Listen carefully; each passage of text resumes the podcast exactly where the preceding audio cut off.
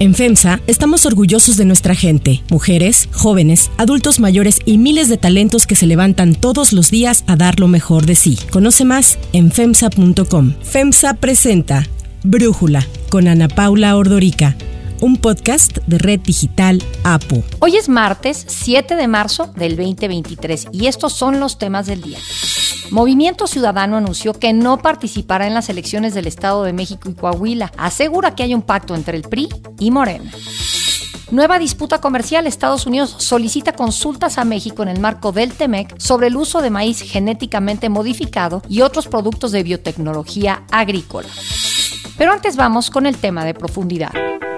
Quieran utilizar la fuerza militar para intervenir en la vida pública de otro país, o sea, invadir a otro país con la excusa de que van sobre narcotraficantes terroristas. Así habló el presidente López Obrador en la conferencia mañanera de lunes sobre una iniciativa de legisladores estadounidenses para que sus Fuerzas Armadas puedan entrar a territorio mexicano a enfrentar a los cárteles del narcotráfico. La propuesta fue presentada ante el Congreso de Estados Unidos por los republicanos Dan Crenshaw de Texas y Michael Waltz de Florida el pasado 12 de enero. El documento se refiere específicamente a nueve cárteles mexicanos, al de Sinaloa, al Jalisco Nueva Generación, al del Golfo, los Zetas, al del Noreste, el Cártel de Juárez, el de Tijuana, los Beltrán Leiva, la familia michoacana o Cártel de los Templarios. La iniciativa para ser aceptada tendría que ser votada y aprobada en la Cámara Baja y en el Senado y firmada por el presidente de Estados Unidos. Sin embargo, no son solamente estos dos republicanos hablando del tema. El fin de semana pasado, el exfiscal de Estados Unidos durante el gobierno de Donald Trump, William Barr, publicó en su columna de The Wall Street Journal que los cárteles mexicanos han crecido porque los gobiernos de nuestro país no tienen ni la disposición ni la capacidad para enfrentarlos. Señaló al presidente Andrés Manuel López Obrador de ser el principal facilitador de los cárteles, asegurando que los protege y que se escuda en la soberanía de México para impedir que Estados Unidos tome medidas. Barr concluye su nota diciendo que Estados Unidos debe confrontar con recursos militares al crimen organizado en territorio mexicano con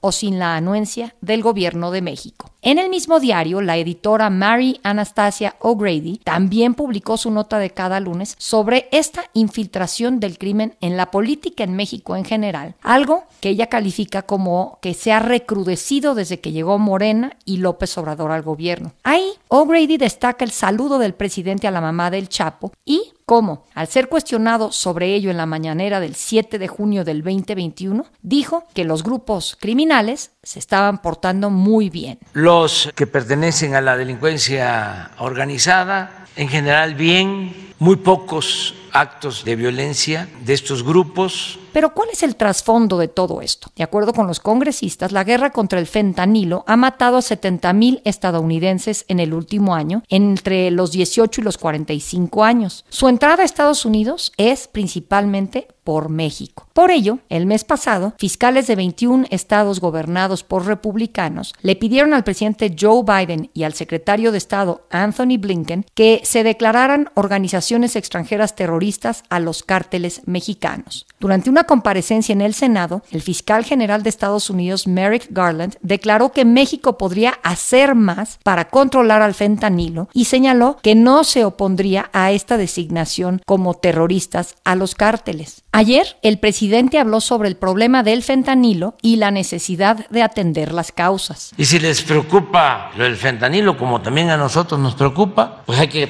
atender las causas en México y en Estados Unidos, porque puede haber droga, pero ¿por qué hay consumo? El congresista norteamericano Dan Crenshaw le respondió ayer al presidente López Obrador, le dijo que todo lo que quieren es enfrentar finalmente a los poderosos criminales que aterrorizan al pueblo mexicano, sobornan y amenazan a los políticos mexicanos y envenenan a los estadounidenses. Y le preguntó, ¿está en contra de esto, señor presidente? ¿A quién representa? ¿A los cárteles o al pueblo? Agregó que debería de ser un tema en torno al cual los demócratas, los republicanos y México tendrían que unirse, pues es una amenaza a la seguridad nacional para ambos países y por ello es necesaria una presión bipartidista sobre el presidente de México para ponerle un alto. El senador Ricardo Monreal le contestó al legislador que rechazaba toda injerencia extranjera en asuntos internos de México. No es la primera vez que Estados Unidos pide que los cárteles mexicanos sean catalogados como organizaciones terroristas. Ya ocurrió desde el gobierno de Donald Trump. En medio de la polémica, el embajador de Estados Unidos en México, Ken Salazar, se reunió ayer con el presidente Andrés Manuel López Obrador para hablar sobre el caso de cuatro ciudadanos estadounidenses que fueron secuestrados en Matamoros, Tamaulipas, el viernes pasado. Four U.S. citizens missing in Mexico after officials say they were likely targeted by armed criminals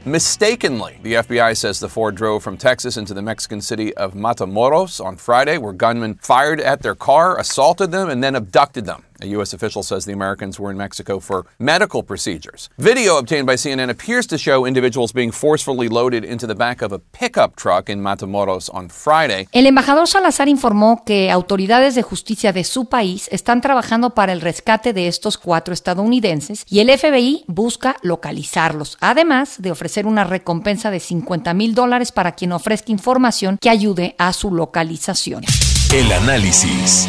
Para profundizar más en el tema, le agradezco a Alejandro Ope, experto en temas de seguridad, platicar con nosotros. Alejandro, ¿es esto que están proponiendo en Estados Unidos tanto William Barr como los congresistas republicanos una amenaza existencial para México? Yo creo que deberíamos de tomarlo a menos en ese sentido, Ana Paula. La propuesta que hicieron los congresistas republicanos no va a ser aprobada es una minoría del Partido Republicano lo que está impulsando esta idea y aún si en el caso remotísimo que fuese aprobado en la Cámara de Representantes difícilmente pasaría al Senado. Pero aún así yo creo que esto, esto más el artículo de Barr más otras colaboraciones, digamos, en medios conservadores de Estados Unidos. Está empezando a normalizar la idea de una intervención militar unilateral de Estados Unidos en territorio mexicano para combatir a las bandas de narcotráfico y particularmente a las que trafican fentanilo. Esto yo creo que parte de un diagnóstico equivocado sobre la naturaleza del fenómeno, sobre la estructura y formas de organización de las bandas criminales en México, el supuesto de que se trata de organizaciones verticalmente integradas, jerárquicas, reconocibles en el territorio,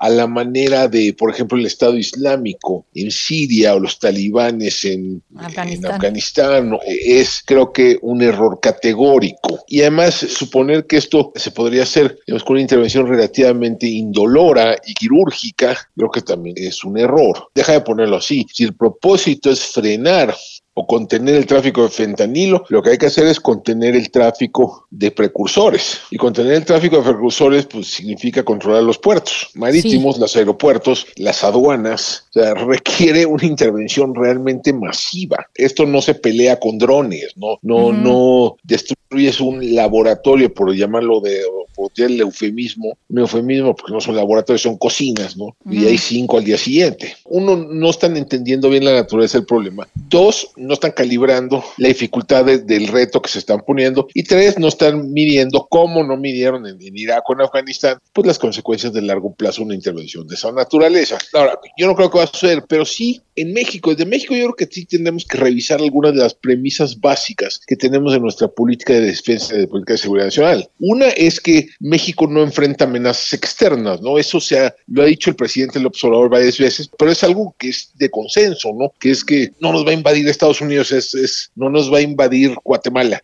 Pues a lo mejor sí nos invade Estados Unidos, déjame ponerlo así. Pues en esas circunstancias, a lo mejor tenemos que empezar a vernos como Taiwán, ¿no? Como un, un país que, digamos, vecino de una gran potencia, que tiene interacción económica constante y, cultural y, social con esa gran potencia de manera muy intensa, pero que está amenazada geopolíticamente por esa gran potencia. A lo mejor tendríamos que empezar a vernos de esa manera. Si eso es correcto, si esa, esa, esa apreciación es correcta, pues debería ser el norte de nuestra política, ¿no? Y deberíamos de tomar las definiciones en ese sentido. Y una de ellas sería dejar de que las Fuerzas Armadas se dediquen en lo fundamental a tareas de seguridad nacional, en lo fundamental a tareas de defensa del territorio, no a su, a su función tradicional, y no a construir trenes o administrar aerolíneas. Sí, quizás lo que tendríamos que entender en México es que muchos en Estados Unidos se sienten amenazados por la laxitud del gobierno mexicano para enfrentar al crimen organizado. Mira, lo que dice el argumento, yo creo que el quien lo articula ese, ese argumento es Bill Barr, William Barr, que es ex, dos veces ex procurador general, fiscal general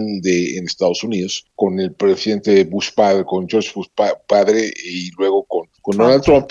Eh, él lo articula de la siguiente manera, es decir, este problema de grupos narcoterroristas operando en México es eh, responsabilidad del gobierno mexicano. El gobierno mexicano no ha querido confrontarlos, ¿no? Exceptúa de, ese, de, ese, de esa condena al gobierno de Felipe Calderón, lo cual no deja de ser un tanto irónico. Luego lo sucedió con García Luna y luego de que el hecho de que Bill Barr era fiscal general al momento de la detención de García Luna. Eh, pero bueno, el caso que hace esa excepción, pero en el actual momento el presidente del observador es el principal facilitador de los carteles. Pero ya un segundo paso, dice, aún si hubiese voluntad, no tiene las capacidades para hacerlo. Entonces, de cualquier manera, Estados Unidos tiene que intervenir de manera directa. ¿Y qué implicaría? Con, sin la, la, anuencia del gobierno de México. Eso sí, eso es importante. ¿Y qué implicaría si se le hace caso a lo que exige Barr o a lo que exigen estos legisladores republicanos? Pues, a ver, es que dependiendo del alcance que tuviera esa intervención, pero digamos, sí, sí, sí implicaría un eh, cambio notable de posición de Estados Unidos y sí implicaría un quiebre en las relaciones, ¿no? Ahora, que eh, si una, una cosa sería si fuese nada más, digamos, una campaña aérea, ¿no? Es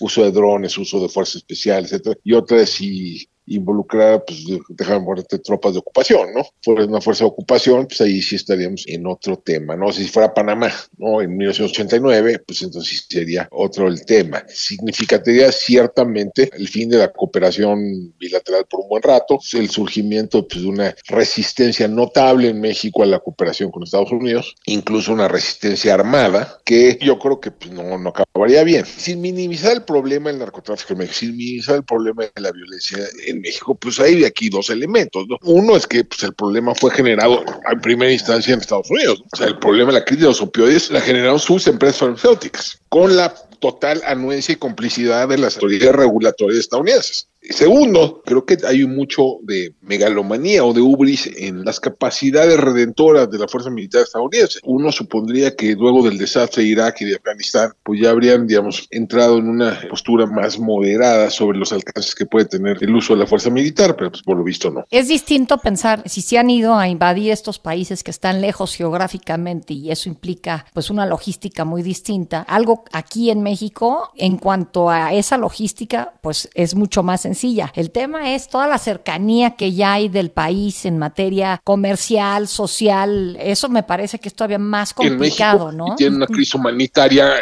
24 horas, ¿no? Sí. Y déjame poner esto así, la resistencia, un conflicto armado a las puertas de territorio estadounidense, pues es algo que no han vivido, ¿no? Han tenido la inmensa fortuna y el inmenso privilegio de tener pues dos vecinos muy pacíficos. Así ¿no? es. Entonces, pues si ellos quieren abandonar ese privilegio y quieren desestabilizar a su vecino, pues bueno, que tendrán que pagar las consecuencias. Alejandro Ope, muchísimas gracias por darnos tu análisis y por platicarnos de este tema tan importante. Muchas gracias, Ana Paula, muchas gracias, auditorio. Si te gusta escuchar Brújula, te invitamos a que te suscribas en tu aplicación favorita o que descargues la aplicación Apo Digital. Es totalmente gratis y si te suscribes será más fácil para ti escucharnos. Además, nos puedes dejar un comentario o calificar el podcast para que sigamos creciendo y mejorando para ti. Hay otras noticias para tomar en cuenta. 1. Movimiento Ciudadano. A menos de un mes de que inicien las campañas en el Estado de México y Coahuila y cuando las candidaturas de Morena y la coalición Va por México ya se definieron, Movimiento Ciudadano anunció que no participará en los procesos electorales de este año al calificarlos como una farsa. La dirigencia nacional de MC indicó que el resultado ya se conoce por anticipado. El PRI entregará el Estado de México a cambio de quedarse con Coahuila. Y es que advirtió que la estructura del PRI operará a favor de Morena en el Estado de México, reviviendo al Primor, que ya operó en las elecciones de Campeche, Hidalgo, Oaxaca y Sinaloa, unos estados que eran bastión del tricolor y pasaron a manos de Morena. En el caso específico del Estado de México, Movimiento Ciudadano afirmó que las dos candidatas, Delfina Gómez y Alejandra del Moral, han violado la ley, por lo que deberían de estar imposibilitadas para competir por hacer uso ilegal de recursos públicos y por actos anticipados de campaña. Juan Cepeda, quien se preveía fuera el candidato del partido en el Estado de México, habló así sobre la decisión de su partido. Tenemos la certeza que siempre juegan articulados, tanto Morena y sus aliados como PRI y sus aliados, y lo hemos visto de manera reiterada en varias elecciones. ¿Cuántos embajadores y embajadoras tenemos actualmente en Europa, en América del Norte, en Sudamérica, que eran gobernadores y entregaron el Estado? Son cuatro. Pero también tenemos gente que era parte de esos gobiernos que tachaban de corruptos y los tienen trabajando para ellos. Sobre Coahuila, Movimiento Ciudadano dijo que es evidente que el Partido Verde, el PT y Morena van por separado en la contienda para permitir que el PRI retenga la gubernatura, que sería la única que le quedaría en solitario. El Partido Naranja afirmó que ante los señalamientos del PRIAN, que los acusa de sus derrotas al tener una oposición dividida, y ante las acusaciones de Morena de ser una comparsa del PRIAN, pues ahora no habrá pretexto en cualquiera de los dos frentes y quedará demostrado que la única alianza es el primor. Para Brújula, José Antonio Crespo, analista político, nos habla sobre esta postura de Movimiento Ciudadano y cómo afectará las elecciones de junio próximo. La decisión de Movimiento Ciudadano de no participar con un candidato propio en las elecciones del Estado de México y de Coahuila es una estrategia que creo que le puede beneficiar, porque de participar es probable que jalaran suficientes votos, sobre todo en el Estado de México, como para que Morena en automático ganara. Entonces iba a ser culpado por la población de jugar en favor de López Obrador y de Morena. En cambio, de esta forma, si gana la oposición, pues entonces Movimiento Ciudadano podrá eventualmente decir que ellos contribuyeron indirectamente a que suceda eso. En cambio, si pierde la oposición, lo que están diciendo es que el PRI tiene un acuerdo secreto con Morena cosa que yo dudo, pero es la narrativa que están manejando en el movimiento ciudadano para que después, en 2024, la gente pueda voltear a ver a ese partido como una alternativa distinta a la de la coalición entre el PRI y el PAN, una mejor alternativa que la de el PRI y el PAN. No sé si va a salir esa estrategia, pero en todo caso, en lo que sí gana Movimiento Ciudadano es que no pueda ser culpado por un eventual triunfo de Morena en el Estado de México. Y en Coahuila, quién sabe qué vaya a pasar, pero en realidad ahí las cosas son bastante distintas y la elección que más cuenta simbólica y políticamente es la del Estado de México. 2. Nueva disputa comercial. Estados Unidos solicitó consultas a México en el marco del TEMEX sobre la política de limitar el uso de maíz genéticamente modificado y otros productos de biotecnología agrícola. La oficina del representante comercial de Estados Unidos confirmó la solicitud tras meses de discusiones informales con funcionarios de México. La representante comercial de Estados Unidos, Catherine Tai, afirmó que las políticas de México amenazan con interrumpir miles de millones de dólares en comercio agrícola. Y es que desde el 2020 el presidente Andrés Manuel López Obrador había dicho que se prohibiría producir o importar maíz genéticamente modificado para el año 2024. Los que venden los químicos pues eh, presionan mucho para que se permita la siembra de maíz transgénico y eso no lo podemos permitir. Aprovecho para decirlo no vamos a permitir el maíz transgénico. Sin embargo, ante tanto cuestionamiento de parte de Estados Unidos, el mes pasado el presidente suavizó su discurso y abrió la puerta al maíz transgénico para uso animal e industrial, pero mantuvo la prohibición para el consumo humano. El secretario de Agricultura, Tom Vilsack, acusó que México no se basa en la ciencia para tomar sus decisiones, por lo que dijo que Washington hará lo que sea necesario para garantizar que los agricultores de su país tengan un acceso pleno y justo al mercado mexicano. En respuesta, la Secretaría de Economía informó que aprovechará las consultas solicitadas para demostrar con datos y con evidencia que no ha habido afectación comercial y que el decreto firmado por el presidente López Obrador es consistente con el TEMEC. Las nuevas consultas abren otro frente más para México en el marco del TEMEC, pues en julio pasado Estados Unidos y Canadá iniciaron consultas por la política energética de López Obrador, acusado de entorpecer la inversión extranjera para favorecer a las empresas del Estado, a la CFE y a Pemex. Desde la puesta en marcha del TEMEC se han abierto al menos 17 disputas comerciales. Para Brújula, Juan Carlos Baker, académico de la Universidad Panamericana y socio fundador de Ansley Consultores, nos habla sobre estas nuevas consultas. Lo que básicamente está diciendo Estados Unidos es pues que no está convencido de los decretos que en su momento platicamos o de las acciones que también en su momento el gobierno de México señaló como acciones que iban destinadas a atender las inquietudes de Estados Unidos. Vemos que eso pues no ha quedado cubierto y pues bueno, ahora los procesos de consultas empezarán. En este caso, la reunión del comité que evaluará esto desde la perspectiva técnica se tiene que reunir dentro de los siguientes 30 días. Yo francamente no anticipo que vaya a haber ningún cambio de postura en esa reunión o durante ese tiempo, pues porque solamente hay que revisar los comunicados que salieron recientemente de la Secretaría de Economía en ese sentido, ¿no? En donde pues señala con pocas palabras que el tema es totalmente un tema de carácter político. Así lo considera la Secretaría de Economía y no, no deja la menor duda por lo que sus comunicados señalan y no un tema estrictamente comercial. Parece desde mi perspectiva que por ahí hay pocos vasos que puedan comunicar ambas posturas. Estados Unidos insiste en que la carga de la prueba en este caso radica en México, en demostrar que las medidas que está tomando cuentan con el respaldo científico necesario y México por el contrario insiste en que Estados Unidos es quien debe de probar que las medidas que está tomando México tienen un efecto comercial.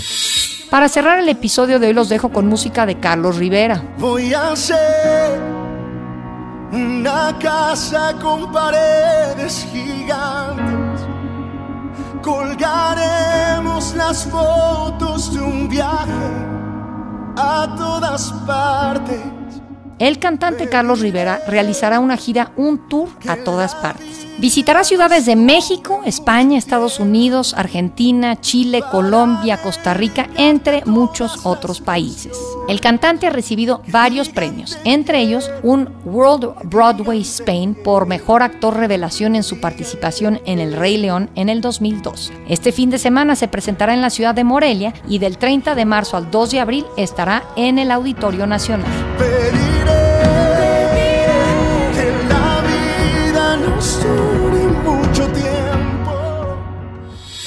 Yo soy Ana Paula Ordorica. Brújula es una producción de Red Digital Apple. En la redacción, Per Largueta. En la coordinación y redacción, Christopher Chimal. Y en la edición, Cristian Soriano. Los esperamos mañana con la información más importante del día. Oxo, Farmacias ISA, Cruz Verde, Oxo Gas, Coca-Cola FEMSA, Invera, Torrey y PTM son algunas de las muchas empresas que crean más de 245 mil empleos tan solo en México y generan valor como parte de FEMSA. FEMSA presentó Brújula con Ana Paula Ordorica, un podcast de Red Digital APO.